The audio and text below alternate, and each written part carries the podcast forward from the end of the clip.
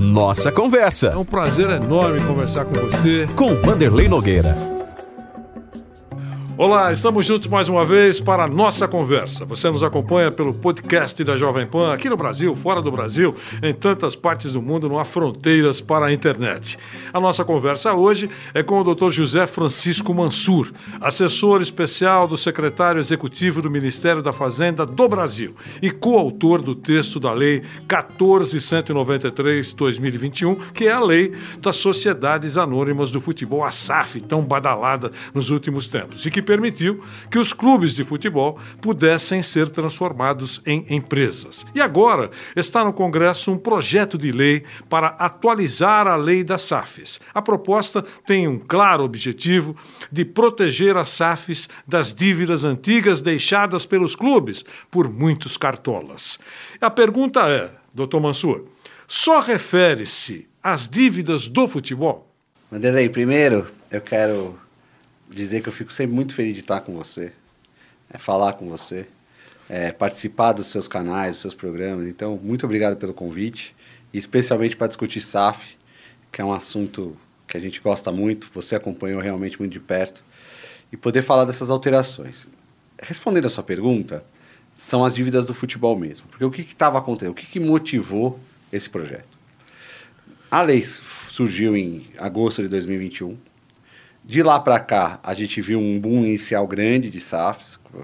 A gente tinha, até dezembro agora, 30 SAFs já constituídas no Brasil e centenas discutidas pelos clubes, né, nos conselhos deliberativos, Assembleia Geral, gente conversando com o investidor.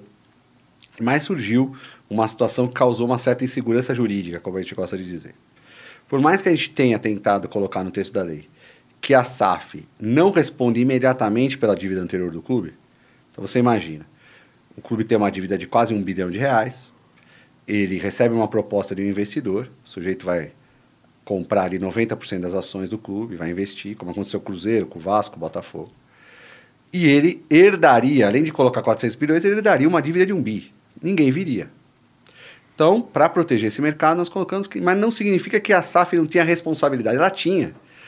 E tem, porque ela tinha que repassar 20% para o clube num plano de 10 anos, com esses 20% e mais as receitas dele, pagando de acordo com o plano que ele combinou com o juiz. Aos poucos. Aos poucos, mas pagar. Porque o modelo associativo hoje, você tem dívidas que eram impagáveis. Então, as pessoas falam, eh, o calote já existia. O que a gente tentou criar foi um plano de pagamento para as pessoas receberem, todas as pessoas receberem. Depois eu volto nisso. Porque existia uma, uma preferência do dirigente de pagar quem era mais importante para ele. Então, esses que tinham essa relação, um, um grande procurador de jogador.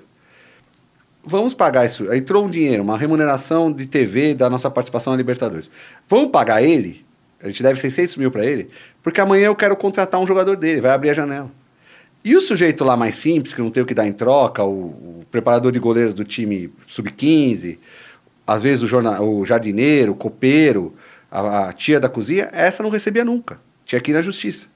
Então já existia uma discricionariedade do dirigente. A gente criou um regime que em 10 anos tem um plano e tem um plano objetivo, quer dizer, quem recebe primeiro? Os mais pobres, as pessoas doentes, os Há mais regras. velhos. É uma regra. Não vai ser mais a vontade do dirigente de pagar primeiro o Joãozinho, depois. Não.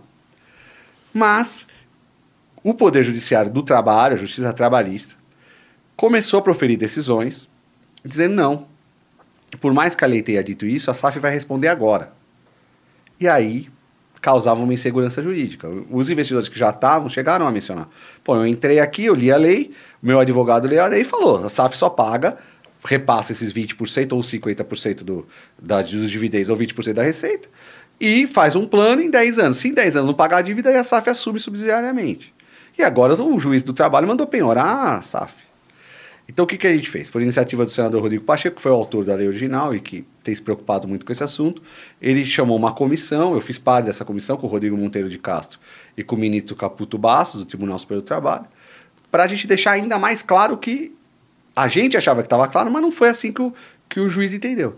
Dizer de uma forma clara, não existe grupo econômico entre a SAF e o clube, e o pagamento da SAF, ele vai acontecer na forma desse repasse o responsável continua sendo o clube. Então esse é o centro. E é o futebol, porque são as dívidas do futebol.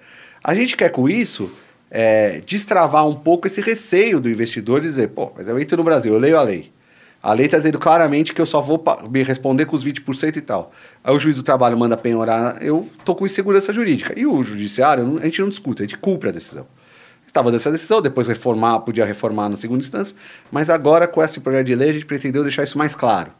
Dizer claramente, não existe grupo econômico entre SAF e clube, quer dizer, o juiz do trabalho não pode mandar penhorar alguma coisa da SAF por uma dívida do clube anterior à constituição da SAF, e também dizer que a SAF responde do jeito que está na lei repassando esses 20% a esses 50%, e a partir desses 10 anos, se o clube não tiver feito, completado o pagamento de tudo, a SAF passa a, ser, a assumir essa dívida subsidiariamente. Você disse há instantes que temos 30 SAFs no Brasil e muitos interessados, pelo menos discutindo o assunto.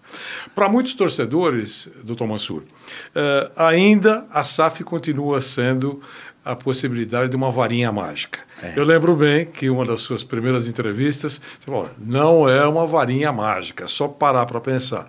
Por exemplo, vou dar um exemplo. Vão chegar 400 milhões ao Cruzeiro. Aí faltou a explicação, talvez, a, a, transparência de que chegarão 400 milhões divididos em 10 anos, 40 milhões por ano, e dentro desses 40 milhões anuais há essa regrinha: é, 20% para pagar a conta, 30% para isso. Então não é esse dinheirão que vamos ligar para o Messi e contratá-lo. É isso. É isso. É, continua sendo isso. E é interessante ver a, a coisa rodando, né, Vanderlei? Porque a gente tem o Vasco, que está num processo de adaptação, tem o Botafogo, que lidera o campeonato, então o torcedor do Botafogo está apaixonado pela SAF. É verdade. O torcedor do Vasco, às vezes, reclama. A SAF não investiu tanto quanto eu, quanto eu achava que tinha que investir, o time não anda bem. O, o, a janela vai ser um divisor de águas, porque o, o torcedor do Vasco vai ver que desta vez a SAF vai, parece que vai investir para reforçar o time para o time sair do lugar onde está e disputar mais em cima o Campeonato Brasileiro. O torcedor do Botafogo está maravilhado. O do Cruzeiro tem os seus dias. Eu acho que isso é muito natural, porque não é uma varinha mágica. É uma mudança. Agora, se você for comparar com o que o Botafogo, o Vasco e o, e o Cruzeiro tinham de perspectiva antes da SAF, aí dá uma diferença muito grande. Mas muito grande mesmo, né? Fundamentalmente, o que muda é a gestão. A gente sabe, eu brinco com algumas pessoas dizendo: olha, durante 100 anos, um tipo de gestão foi feita. E me parece que não foi um grande sucesso. É, chegando à SAF, o que muda fundamentalmente é a gestão, é a checagem, é a transparência dos números, enfim, é o cuidado com o dinheiro. O que, que muda na sua visão? Para mim, o que muda fundamentalmente é a capacidade de receber dinheiro. Quer dizer, da onde o Cruzeiro receberia 400 milhões de reais, tendo uma dívida de um bi, para vender as ações. Mas isso, e aí eu acho que tem uma distorção. Não é o mais importante, eu tentei falar isso algumas vezes, quanto que a SAF vai pagar para o clube social para comprar as ações do clube de futebol. Porque esses 400 milhões, salvo se não tiver uma salvaguarda, mas em alguns casos não há, é para o Cruzeiro investir no clube, do sócio, ou no vôlei. Ele é um, você é sócio do clube, do Cruzeiro, e o seu clube vai receber um aporte. Por exemplo, a gente fez, chegou a trabalhar num caso que envolvia o Juventus, e a SAF ia pagar um valor para o Juventus, e o Juventus ia fazer uma reforma completa na área social. Para o sócio do Juventus é importante, para o torcedor não. O número importante para o torcedor, e é aí que eu acho que o Bahia já, quando fez o contrato com o City, ele já avisou. Isso aqui vai para o clube. Isso aqui eu vou investir no futebol. Transparente. É quanto você vai investir no futebol do Cruzeiro. Esses 400 milhões vão equipar a área social. Para o sócio é importante, para o torcedor não. Então, o que precisou se fazer, eu acho que uma mudança de comunicação, eram esses clubes, no contrato, informar o torcedor quanto que vai ser investido. Então, 2023, nós vamos investir 100 milhões no time de futebol. O manager lá, o gerente, ele vai ter 100 milhões para contratar, mais o que ele vender, para gerir. Isso se fala muito na Europa. Não sei se quando o técnico assume na Europa, não se fala tanto quanto que ele vai ganhar por mês. Mas se fala muito assim: "Ah, o Guardiola, esse ano no orçamento do City, ele tem 100 milhões de libras para investir no time. E isso faz com que o técnico vá para lá ou não. E esse dado ficou faltando, porque ficou se falando muito do 400 milhões. Ah, é pouco. Pô, você tem uma dívida de um bi. Você vai receber 400 milhões para investir na social, reformar a piscina, reformar a sauna, investir no time de vôlei que o Cruzeiro tem, agora está montando time Vou continuar devedor. Maravilhoso. O torcedor não está muito preocupado com isso. O que o torcedor quer saber? Qual é o orçamento para você trazer o lateral direito que eu quero, o volante que eu quero, o centroavante que eu quero. E esse número o Bahia abriu. Aí é a transparência. A gestão, ela vem depois, porque não dá para gerir esses valores numa sociedade anônima sem gestão. Ela vem. Então não é um questionamento por simples do modelo. Você falou, ah, o modelo associativo durou 100 anos. Talvez não tenha sido bem sucedido, mas ele teve momentos muito bem sucedidos, né? Porque o futebol brasileiro se tornou o que se tornou no modelo associativo. Ele só ficou obsoleto, ele ficou defasado. Ele não foi sempre um fracasso. A gente revelou aí, você faz uma lista dos 20 maiores jogadores de todos os tempos, você põe 10 brasileiros, pé nas costas. Somos cinco vezes campeão no mundo, nossos times já ganharam competições internacionais a rodo. Nós já tivemos momentos em que times brasileiros foram os melhores times do mundo, a gente chegou a ver isso, mas na década de 60, 70, muito mais. Só que ficou obsoleto. Não dá mais para gerir futebol com o dirigente que chega lá às 6 horas da tarde, depois de ter trabalhado na sua empresa, ou feito o que bem queira, para discutir com o diretor profissional o que, que você fez hoje. Hoje é preciso ter uma, uma gestão full time. E essa gestão não adianta, ah, mas eu sou um abnegado, tão abnegado que eu vou ficar aqui o dia inteiro. Então, ou você é herdeiro, ou você é milionário, ou você vai fazer alguma coisa que você não deveria fazer. Perfeito. Para ficar o dia inteiro lá. A gente, precisa, a gente sabe, a gente precisa trabalhar para viver. Não, eu vou ganhar o salário do clube, etc. Mas você vai ser uma, você vai ter que escolher sua diretoria num processo político. E aí quebra todo esse sistema. A SAF é a implementação do processo da meritocracia, do processo empresarial. O diretor financeiro vai ser um cara é, contratado no mercado entre os melhores caras de finança. E ele vai se reportar para um CEO que também tem que dar resultado, senão ele é trocado. E o processo eleitoral tem outro viés. O processo eleitoral é o cara que é bom de conversar com o cara da sauna, o cara da piscina, que consegue voto. A gente vê grandes dirigentes, são craques de votos.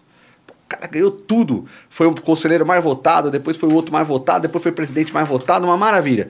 Mas a habilidade que você tem que ter para gerir um negócio do tamanho do futebol não é não a mesma. É então, hoje a gente tem umas eleições de clube que parecem eleições de cidade pequena. Quando o sujeito senta na cadeira, ele não está preparado para gerir. E ele tem que negociar com os conselheiros.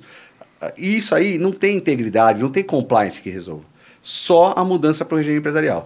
Então vem o dinheiro e vem a governança junto com o dinheiro. Vantagens tributárias chegando à SAF, quais são? Olha, a SAF tem uma vantagem tributária muito grande. Por quê?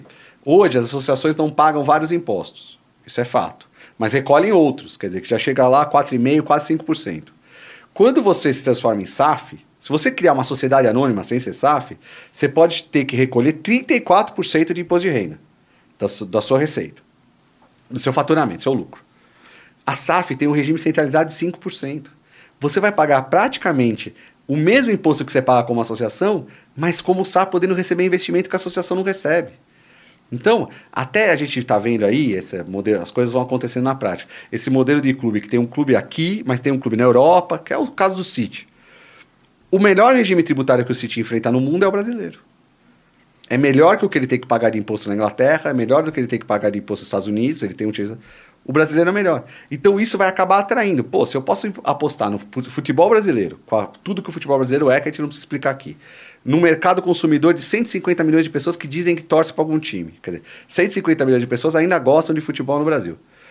Num país desse tamanho, com a pujança econômica e pagando esse regime tributário, eu tenho que ter, nesse meu parceria global, que eles chamam, né? Eu tenho que ter um no Brasil e aí começa a vir SAF. Só que a gente precisava destravar essa questão da insegurança jurídica, que a gente está destravando agora no projeto do senador Pacheco. A gente nota que muitos clubes, agora nesse boom das SAFs, estão torcendo para o telefone tocar, para ser alguém eh, investidor que tem interesse de, de entrar uh, nessa, nessa, nesse novo formato de gestão. Mas há outros clubes, especialmente os grandões. Que o telefone que toca e o cara não atende. Não atende e que para nós não serve. Como diria o caipira, né? Olha, a ideia é ótima. Para desespero do é, torcedor. É, é, é, a ideia é ótima, mas para nós não serve. Né? É, não serve por quê? Pelo, pelo, pelo temor de perder o poder, pelo, poder, eh, pelo temor de não fazer mais política. Uh, vai chegar alguém que vai controlar a gestão com muito mais cuidado. Enfim, eh, existem aqueles clubes que querem receber o investidor, mas não querem deixar de mandar. É. Aí o, o investidor tem dinheiro, mas não é idiota. Ele não vai colocar milhões e não vai ter condição de opinar em nada. Né? Eu lembro bem do passado, e eu sempre cito quando me perguntam sobre a Parmalat. A Parmalat foi um sucesso no Palmeiras, todo mundo sabe. Né?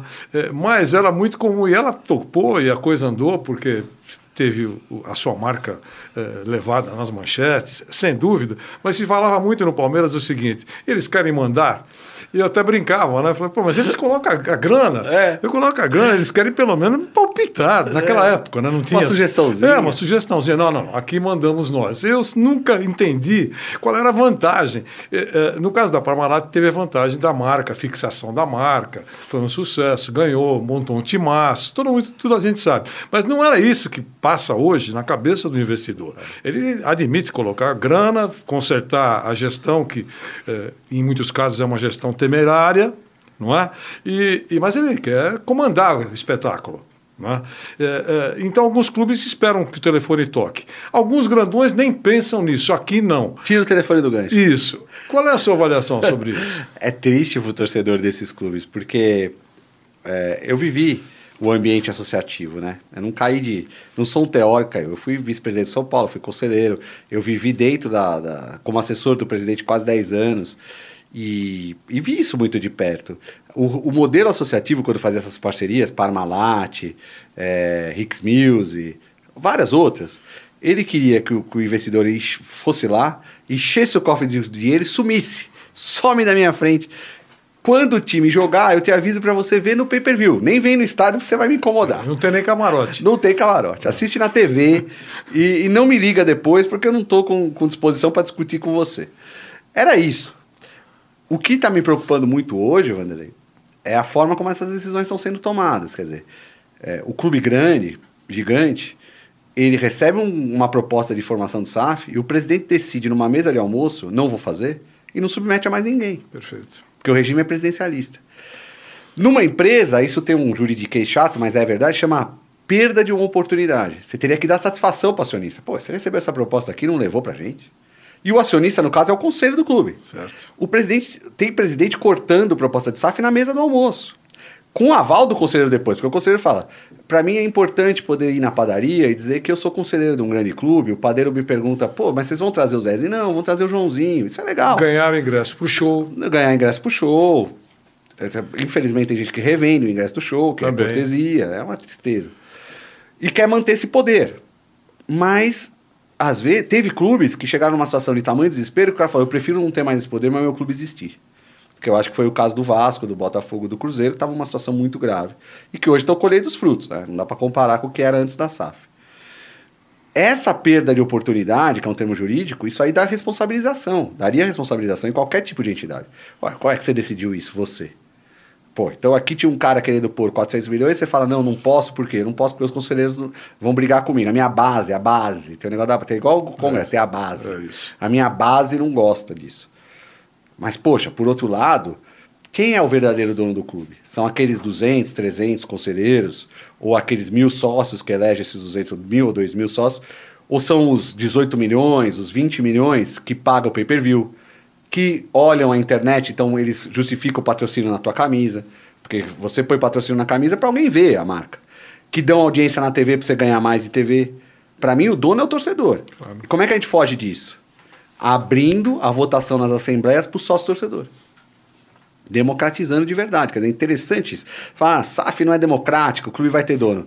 Para a gente ter a SAF, é melhor que o clube tenha dono antes que seja o torcedor, porque o clube já tem dono hoje, Vanderlei. São aqueles 200, são donos, eles decidem. A torcida pode gritar, espernear, fazer protesto. Eu tenho certeza, você faz uma enquete em clube grande aqui de São Paulo, dá que a maioria da torcida prefere a SAF. No São Paulo eu tenho certeza, porque eu acompanho muitas vezes, acompanho. Se fizer uma enquete, ganha que o torcedor, a maioria dos torcedores querem a SAF. Só que aqueles 200 que vão decidir. E alguns deles, no quadro associativo, nem todos são torcedores do clube. Verdade. E por mais que, o no caso São Paulo, o conselheiro tenha que, que fazer uma profissão de fé São Paulina, às vezes ele está mais interessado nas questões do clube social. E não é injusto, ele, é do, ele veio da social, então ele está mais interessado na piscina, na sala, do que no, no time de futebol. Está mais interessado no social que no time de futebol. Às vezes ele não professa, como ele assinou com a torcedor do São Paulo, mas ele é um simpatizante, ele não vê o jogo. Quando assiste, assiste de costas, conversando com os outros conselheiros, fazendo política e tal. E essa decisão tomada unilateralmente, ela é ruim. Então, como eu te disse, né, deve ter presidente querendo que o telefone e tem presidente que fala, se tocar e falar que quer fazer SAF, não atende, não manda, não vem para cá. Ou se vier, eu vou dizer não. Às vezes o clube tem um, uma razão justificada. Ah, eu quero me preparar melhor para a ação valer mais. Mas o que vem primeiro? Você tem uma dívida que está se tornando cada vez maior. A SAF tem esse regime, que a gente está tratando até no projeto de lei, de é, você poder equalizar essa dívida por meio de um regime centralizado. Então, se você nunca vai conseguir baixar essa dívida sem a SAF. E por conta da dívida, você não faz a SAF porque a ação está rendendo menos. Aí fica aquela questão que veio antes, o ovo ou a galinha, né? E nunca se resolve o problema. E o clube vai se afundando numa dívida cada vez maior. Como torcedor, eu acho que várias, vários torcedores de vários clubes estão preocupados. Tirando, é, basicamente, o torcedor do Flamengo e do Palmeiras, os outros estão, assim, querendo saber por que não fazer uma SAF e tal. O que, que impede, isso, né? O que, que impede? E quando você vai, você identificou a questão. Para além das justificativas negociais, tem muito disso. Eu mando nisso aqui. Antes de mim, era um parente meu que mandava, nós estamos nisso aqui, e eu não quero perder esse poder de poder dizer, de poder ir a, ao público, frequentar a sociedade, dizer, olha, quando ganha, eu tenho todo o mérito, quando perde, é ruim, eu passo momentos difíceis, mas no final do dia o que importa para mim é que eu toco isso aqui e vocês aí, tem conselheiros que vivem do clube, né, Vanderlei? Sem dúvida. Tem conselheiro que vive do clube, que não teria emprego em lugar nenhum e que lá no clube consegue ocupar sua tarde é, como conselheiro de clube, sendo que ele não tem nenhum espaço no mercado de trabalho. E essa gente pressiona, e pressionou no Cruzeiro, pressionou no Vasco, pressionou no Botafogo, para não mudar esse estado de poder que ele, que ele ostenta. Mas isso é uma questão cultural que a gente vai superando com o tempo também. Recentemente, o, o, o Textor do Botafogo né, é, é, mostrou claramente a sua irritação, entendendo que há um grupo que provoca intriga, né, guerra entre o Conselho e a SAF. E que ele deixou muito claro, achei ótima a entrevista dele, ele deixou muito claro que ele não, não vai aceitar isso. Ele veio para tentar consertar, vai consertar, mas ele quer dizer muito claramente para os torcedores, para os associados, que existe um grupo que inferniza a gestão séria. Doutor Mansur, eu não poderia deixar de aproveitar sua presença para falar de um assunto importante: manipulação de resultados. Sei que você está mergulhado também nesse assunto. Queria que você nos atualizasse, por favor, o que, que vem por aí e o que é que se discute seriamente sobre isso. A manipulação de resultado, na minha visão, é a crise mais grave que o futebol brasileiro já enfrentou, que o esporte já enfrentou desde que o futebol começou no Brasil e no mundo. Porque ela fere de morte aquele requisito da imprevisibilidade. Quando você começa a ir em estádio e começa a ouvir garoto pequeno perguntando pro pai: ele fez esse escanteio mesmo ou ele recebeu para fazer esse escanteio? Isso é uma crise gravíssima. Que generaliza o atleta que não deve ser generalizada. Porque o atleta, na grande massa do atleta, é um sujeito muito sério, que lutou muito para chegar ali no alto nível e que trata aquilo com muito respeito, com muita responsabilidade. E tem uma minoria que se deixa corromper, que não pode contaminar a maioria toda. A gente só vai enfrentar a manipulação de resultados suprindo uma omissão que o governo anterior não fez, que é regulando as apostas esportivas. Por quê? Em 2018, as apostas esportivas foram previstas numa lei. O governo tinha dois anos para regulamentar, não regulamentou. Tinha mais dois anos, não regulamentou. E este governo agora está tá enfrentando esse problema. E vai fazer. Nos próximos dias, nas próximas semanas, nós vamos enfrentar, é, resolver é, a AMP e o projeto de lei que vão regulamentar as apostas esportivas. A partir disso, nós vamos ter portarias específicas, uma para tratar de manipulação de resultado, mas nós vamos tratar também de jogo responsável, questão da publicidade e da propaganda, que hoje não tem nenhum tipo de regra, você vê. Você tem uma propaganda de cerveja, fala, beba com moderação. Você tem uma propaganda de aposta, não tem uma mensagem, aposte com moderação. Não vá jogar todas as suas economias nisso. E tem que ter. Tem a questão do vício em aposta, que nós temos que tratar com a saúde e tal. Então o governo está enfrentando todos esses temas. Nós vamos criar um grupo de trabalho que vai ter quatro ministérios, quer dizer, o esporte, a fazenda, o Ministério da Justiça e a, a, a Advocacia Geral da União vão estar nesse grupo de trabalho. A OAB vai estar, o Tribunal de Contas, a sociedade civil, os apostadores, os operadores representados ali, a CBF, o COB. E vamos todo mundo sentar em volta de uma mesa e falar o que, que você tem de melhor aí, de experiência melhor no mundo para enfrentar a manipulação de resultado. Aí nós vamos investir em tecnologia, eu estava te falando antes da gente entrar no ar, comparando um volume atípico de aposta, quer dizer, alguém que apostou aí 2 é, milhões de reais num escanteio, liga um sinal amarelo, tem alguma coisa aqui, vamos olhar? Aí você compara, e hoje tem empresas especializadas no comportamento do atleta. Se você sentir que passou certo nível de, de suspeita, você pode mandar preventivamente para todos os operadores credenciados no Brasil, por isso é importante credenciar o operador no Brasil, tira esse jogo do seu card. Só que tem alguma coisa acontecendo.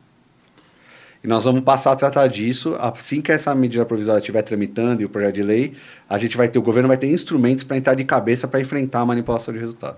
Para concluir, doutor Mansur, uh, uh, clubes e empresas de apostas.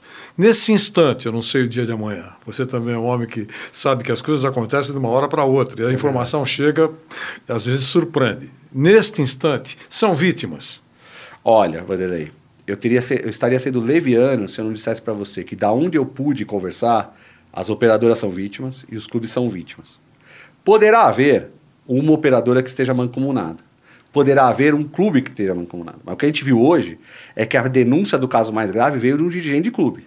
Ele avisou o Ministério Público. Investigou. Que, investigou o que estava acontecendo no clube dele. Por quê? Para a operadora é aquele conceito, quebra a banca.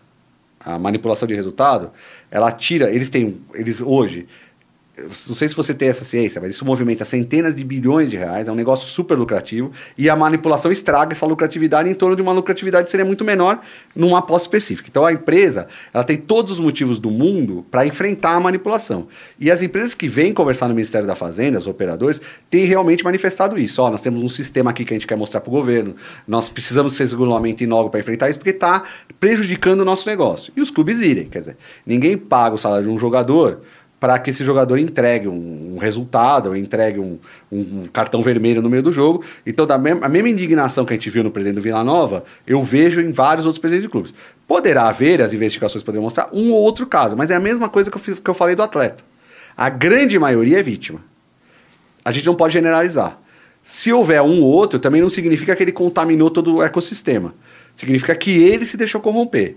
E a gente vai punir. Mas hoje, do que a gente vê hoje, os operadores, a gente vê uma enorme preocupação em regular, regular esse segmento e que o governo crie, entre com a sua força de governo, poder de polícia e tal, para enfrentar a manipulação de resultado. E os clubes irem. Tanto que o caso mais grave partiu da denúncia de um dirigente de clube. Doutor Massur, um grande abraço. Não, Obrigado um abraço pela gentileza, pela entrevista. Foi ótimo recebê-lo aqui. Eu sei que você estava agora morando pertinho do palácio lá, Tô. mas deu uma escapadinha em São Paulo e veio conversar com a gente. Eu vim aqui para te dar um abraço, porque para mim é uma alegria estar contigo. Você sabe, é, na nossa na formação de toda uma geração de gente que gosta de esporte, que gosta de futebol, ter a sua voz ali atrás do campo, atrás das placas de publicidade contando pra gente o que, que tinha acontecido, se tinha sido pênalti ou não, se tinha tido um bate-boca dentro da área, o que, que o Kleber falou pro centroavante de São Paulo e todas essas coisas aí que você contava pra gente. Você sempre foi o. Hoje existe esse termo no dicionário, o Pelé da reportagem esportiva dentro do jogo e nos seus programas que você comandou. Então, para mim, estar tá contigo é uma alegria enorme. Obrigado, doutor Mansur. Falamos com o Dr. José Francisco Mansur, assessor especial do secretário executivo do Ministério da Fazenda, coautor da Lei das Sociedades Anônimas do Futebol, SAF, tão comentada nos últimos tempos. E mais uma vez agradeço ao Dr. Mansur a disponibilidade, saiu de Brasília, veio a São Paulo e nos atendeu. E com você que nos acompanhou, obrigado e até a próxima. Nossa Conversa. Mais uma vez agradeço a sua presença nessa nossa conversa. Com Vanderlei Nogueira.